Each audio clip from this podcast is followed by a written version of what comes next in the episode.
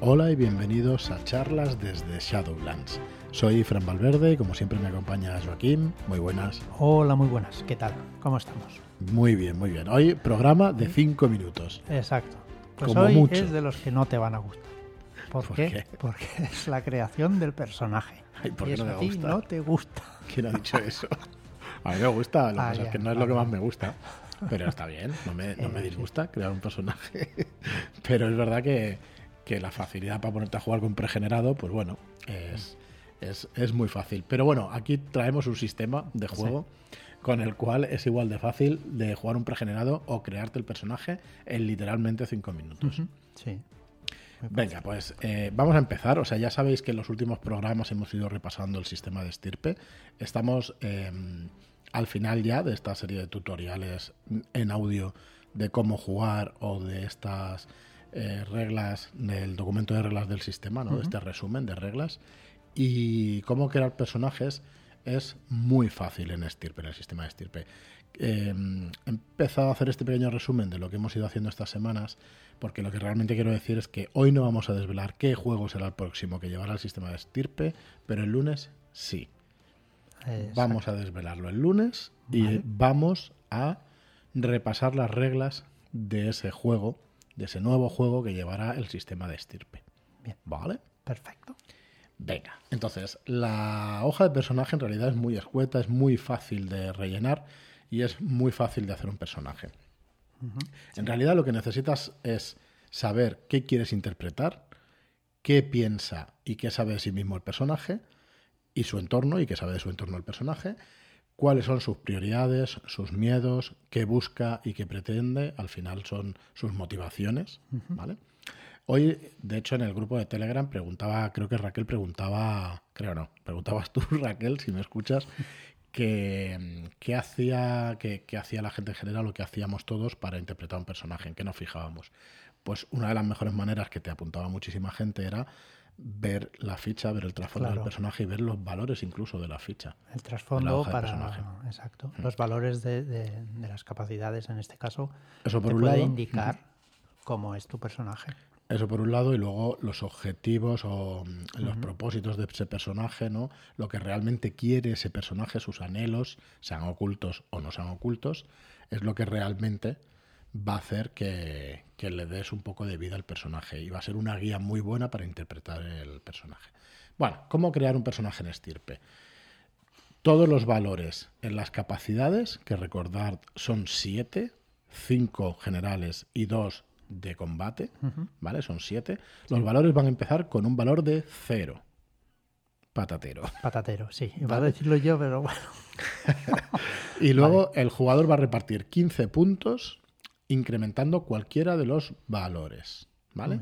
Entonces, al final, la única regla es que tienen que tener un valor entre 0 y 4 puntos. No puedes poner más de 4 en ninguna de las capacidades. Claro, si no te va a quedar alguna colgando y vas a ser, pues, Hmm. no sé, un poco.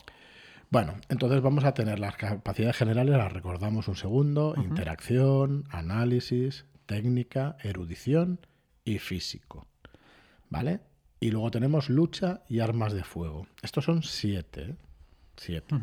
Si tenemos 15 puntos, más o menos de media, podemos colocar dos y una va a tener tres. Y una tres, sí. ¿Vale? Entonces vais a repartiendo lo que queráis y esas son las capacidades de vuestro personaje.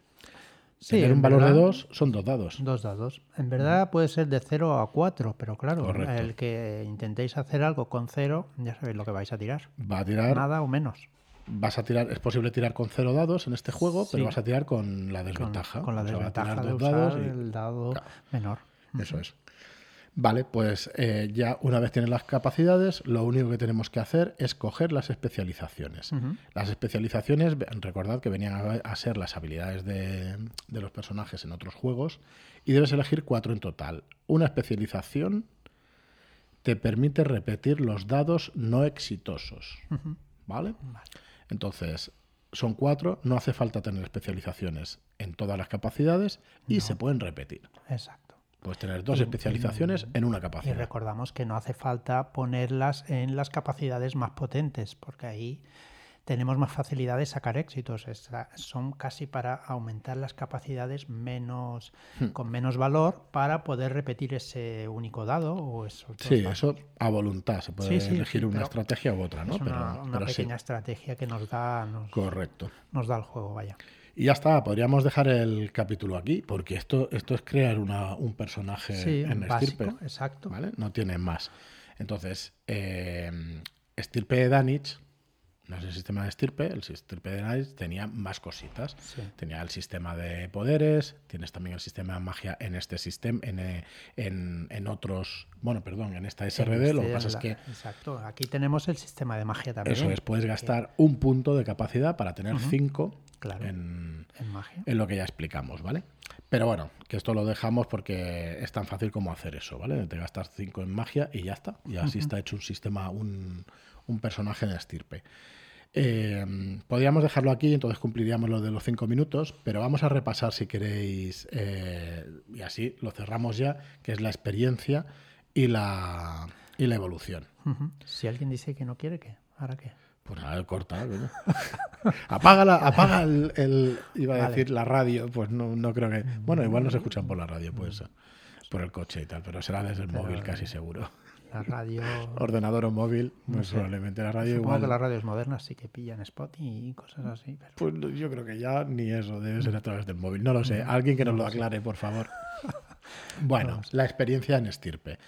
Eh, la experiencia ya sabéis que es las vivencias que tenga un personaje, pues le van a ver- permitir ir mejorando, ¿vale?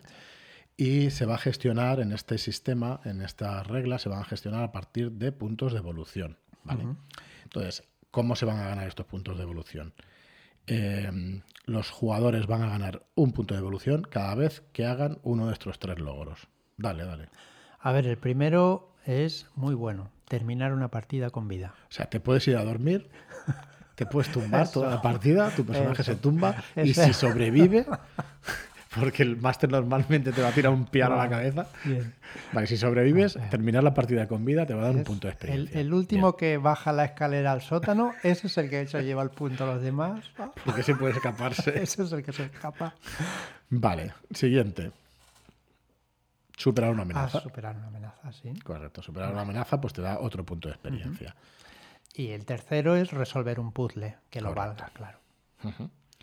¿Vale? Ahí también Entonces- el- el- la persona que dirige pues ya tiene que eh, evaluar los puzzles, evaluar las amenazas que puedan dar un punto por ellas, evidentemente. pues, Correcto. sí. Terminar una partida, superar una amenaza o resolver un puzzle te va a dar un puntito. Cada partida es un escenario completo, ¿vale? Eh, nos dice aquí Enrique Camino que es un escenario completo en el que se resuelve una trama.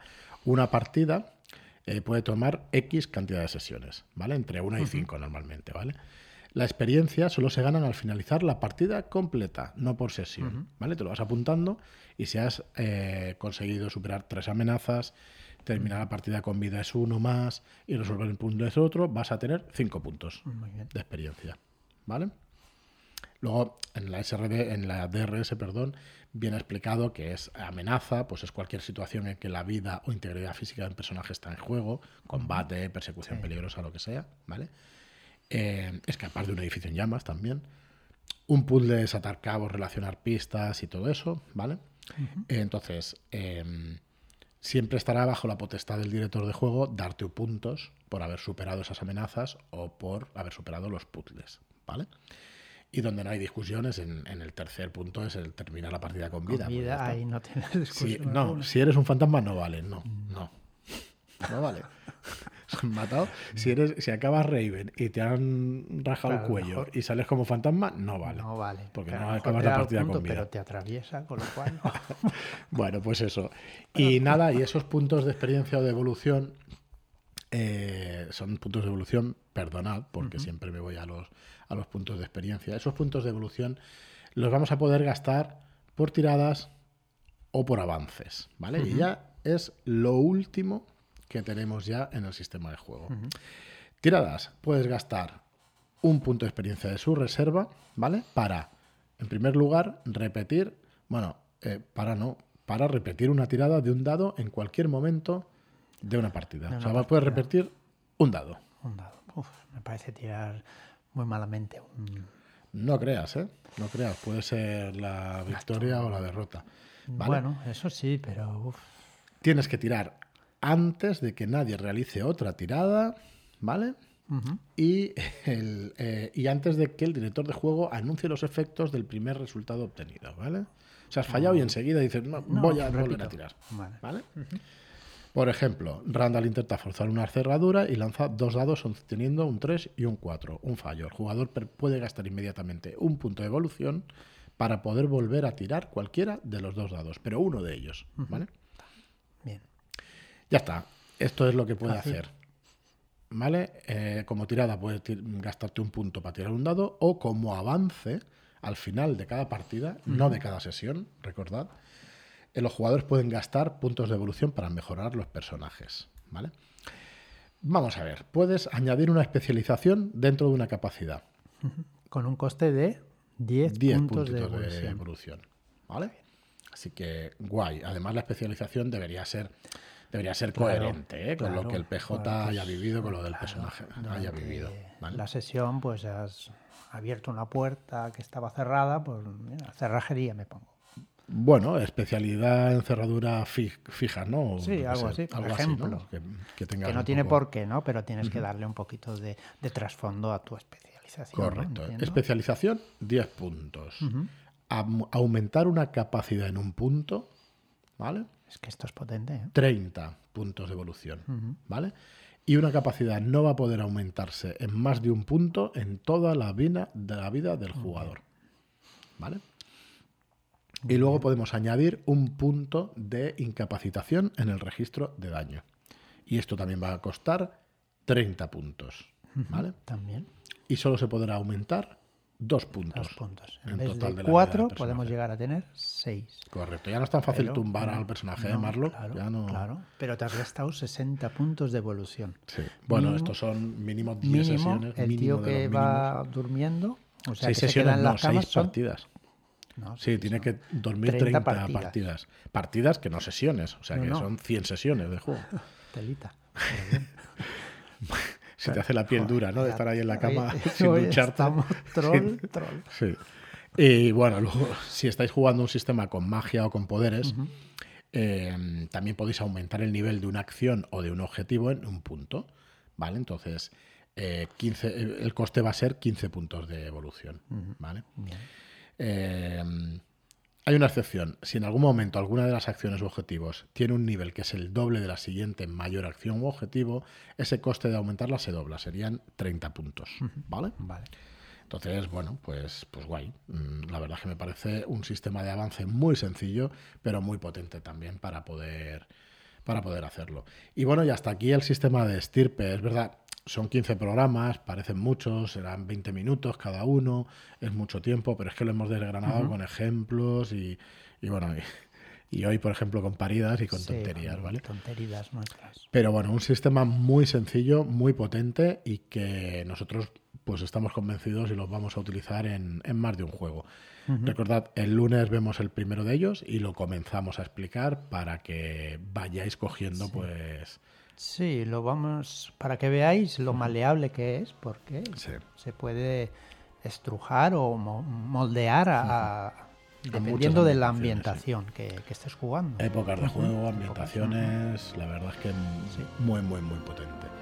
Y nada más, que paséis muy buen fin de semana, muchas gracias por escucharnos y hasta el próximo programa. Muchas gracias y hasta la próxima.